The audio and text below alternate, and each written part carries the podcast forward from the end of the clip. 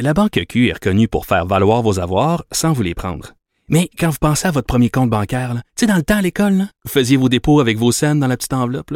Hmm, C'était bien beau. Mais avec le temps, à ce compte-là vous a coûté des milliers de dollars en frais, puis vous ne faites pas une scène d'intérêt. Avec la Banque Q, vous obtenez des intérêts élevés et aucun frais sur vos services bancaires courants. Autrement dit, ça fait pas mal plus de scènes dans votre enveloppe, ça. Banque Q. Faites valoir vos avoirs. Visitez banqueq.ca pour en savoir plus. Martino, souvent imité, mais jamais égalé. Vous écoutez Martino, Cube, Cube Radio. Alors, ce week-end à Paris, il y a eu une très grande manifestation euh, à la place de la Concorde pour réclamer justice euh, pour le meurtre de Sarah Halimi et Rachel Binas, que vous connaissez, journaliste indépendante en France, qu'on peut lire entre autres dans Marianne et dans l'Express, qui connaît très bien le Québec. Elle était présente à cette manifestation-là et j'ai tenu vraiment à, à- à lui parler. Bonjour Rachel.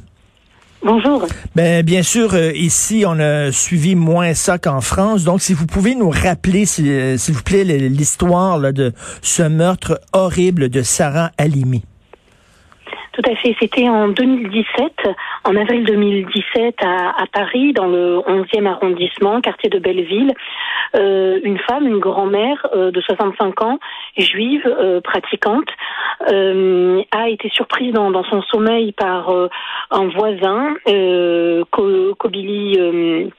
Traoré, son voisin musulman, qui a réussi à passer par le balcon pour euh, s'introduire par effraction donc chez elle, euh, après l'avoir séquestrée, rouée de coups durant une trentaine de minutes, il l'a euh, jetée euh, par la fenêtre, il l'a défenestrée. Euh, donc ça s'est passé, euh, ça s'est passé en 2017. La police euh, était pourtant là. Euh, elle est restée pendant 30 minutes quasiment impassible parce que elle n'aurait pas reçu la consigne ou voilà. Donc euh, donc elle a assisté à ça. Les voisins criaient euh, il faut l'aider, jeter des matelas, etc. Rien de ça n'a pu être fait et donc cette euh, dame est cette dame est morte. Euh, la décision a tardé un peu à être rendue. Plusieurs expertises se sont succédées, des expertises médicales pour connaître un petit peu la responsabilité de Kobili Traoré. Il, euh, la décision de la Cour de cassation est tombée et c'est celle de l'abolition de son du jugement. C'est-à-dire qu'il a été pris d'une bouffée délirante au moment des faits. En France, on ne juge pas quelqu'un qui est fou au moment où il est passé à l'acte. Euh, il a donc échappé à un procès en cour d'assises. Il est néanmoins euh, interné, puisque une décision administrative a été prise, en, en hôpital psychiatrique à ce jour. Mais donc, il y a des gens qui disent que c'était plutôt euh, euh, une attaque euh, antisémite, c'est-à-dire qu'il aurait tué Madame Halimi parce qu'elle était juive. Est-ce que ça n'a pas été prouvé, Le, ça? car-. Le, alors, le caractère antisémite a été retenu, mais euh, toujours est-il que du fait de son de l'u- l'usage de, de psychotropes euh, sur un- sur du, long terme, euh, les experts, euh, huit expertises ont été faites sur les huit, sept estiment que son jugement était aboli. Donc, à partir du moment où le jugement est aboli en droit français, on euh, considère que la personne est tenue pour irresponsable de ses actes au moment où elle les a commis. Et, euh, et on se souvient aussi, il y a quelques années, il y avait un autre Halimi, hein, euh, Ilan Halimi, euh, qui avait été euh, l'affaire du gang des barbares, qu'on appelait euh, un jeune juif qui avait été séquestré par des, des jeunes qui l'avaient euh, vraiment torturé pendant plusieurs jours et qui est mort euh, des suites de ses Exactement. blessures. Et ça aussi, c'était une attaque antisémite, c'est-à-dire qu'on l'avait visé parce qu'il était juif. C'était très clair, c'est parce qu'il était juif et parce que soi-disant, sur la base de préjugés, les juifs sont riches.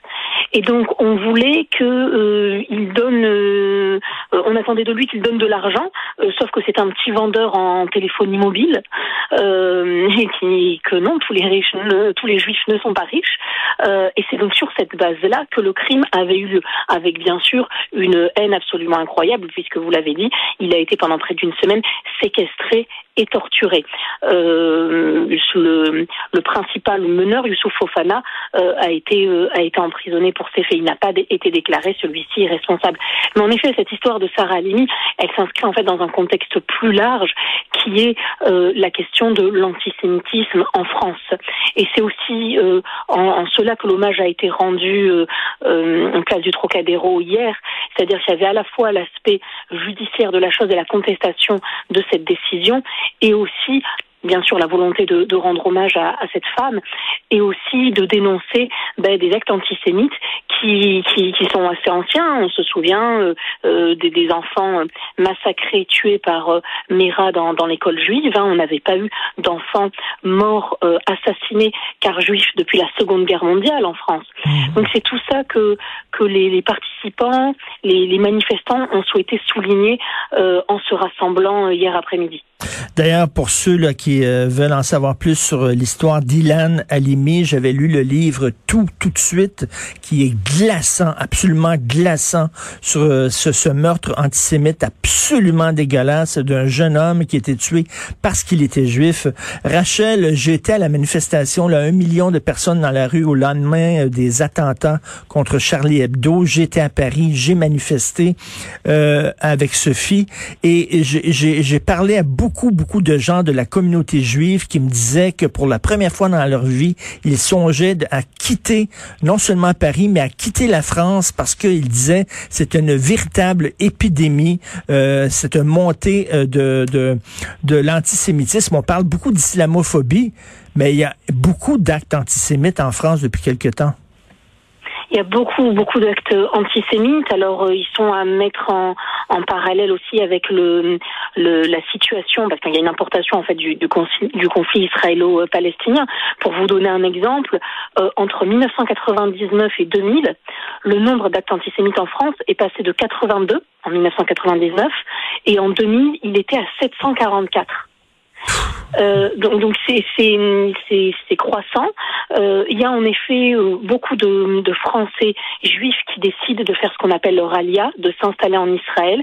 Alors essentiellement pour un motif religieux, mais la composante sécuritaire est un accélérateur. Euh, il y a également euh, tous ces euh, Français juifs qui partent aux États-Unis, au Québec, au Canada ou au Royaume-Uni pour pour s'installer. Et ils sont en effet beaucoup plus importants que la population française dans dans, dans son ensemble. Euh, par exemple, euh, quelques chiffres de 2012 à 2014, il y a 20 000 juifs français qui ont fait leur alia. Euh, donc les chiffres, les chiffres sont, sont importants, ils sont croissants. Il faut savoir que la France est le pays qui compte à la fois le plus de juifs en Europe et le plus de musulmans. Donc, euh, donc il y a, y, a, y a ces difficultés qui se présentent et il y a en effet un antisémitisme alors qui euh, varie. Ça va de, euh, par exemple, des insultes dans la rue si euh, un juif porte sa kippa dans, dans, certains quartiers, dans certaines rues, dans certaines villes de France, à euh, l'impossibilité dans certaines villes de France de scolariser dans des établissements publics, dans des écoles, son enfant s'il est juif ou d'origine juive parce que c'est très clair, les recteurs des académies expliquent, nous ne sommes pas en mesure de garantir la sécurité de votre enfant, donc on va le placer soit dans un établissement plus loin, dans, dans, dans une ville euh, préservée, ou alors on vous conseille de le mettre dans le privé. Et Rachel, il y a même des, des, des professeurs qui décident de ne plus euh, parler euh, de l'Holocauste en classe, en classe ou d'enseigner l'Holocauste parce que c'est trop, c'est trop problématique c'est problématique parce qu'il se heurte, euh, se heurte à, des propos, euh, des propos durs, des propos, euh, des propos qui contestent. Euh, ça, ça c'est, mais ça c'est quelque chose qu'on connaît de, depuis longtemps. Si vous voulez, à chaque fois en France, on fait à chaque nouveau rapport, à chaque nouveau nouveau livre qui traite de la chose, on fait la surprise. Mais en réalité, c'est un problème très ancien, très ancien. Déjà dans les années 80-90, les, les, les prémices de cette problématique-là apparaissaient. Aujourd'hui, euh, quand je vous dis par exemple qu'on ne peut pas scolariser dans certains établissements des enfants juifs, euh, ça date du début des années 2000, voire même de, des années 90. C'est quelque chose qui est ancien, et sur lequel les politiques en réalité ne, ne se penchent pas réellement. Euh, donc on peut faire des marches, il y aura des prises de parole, mais le problème de fond ne sera pas traité. Et à côté de ça, entre par exemple 2000 et 2017 en France, il y a plus de 55 000 juifs qui ont fait leur alia. Euh, ce qui représente quand même 10% des Français de confession juive. Donc on voit cette France qui n'arrive plus aujourd'hui à protéger euh, ses, ses, citoyens mmh. français juifs. Euh, quand l'antisémitisme est l'affaire de populations blanches, dans les années 30, il y avait un vent d'antisémitisme qui euh, soufflait sur la France, mais ça venait de, de Français de souche.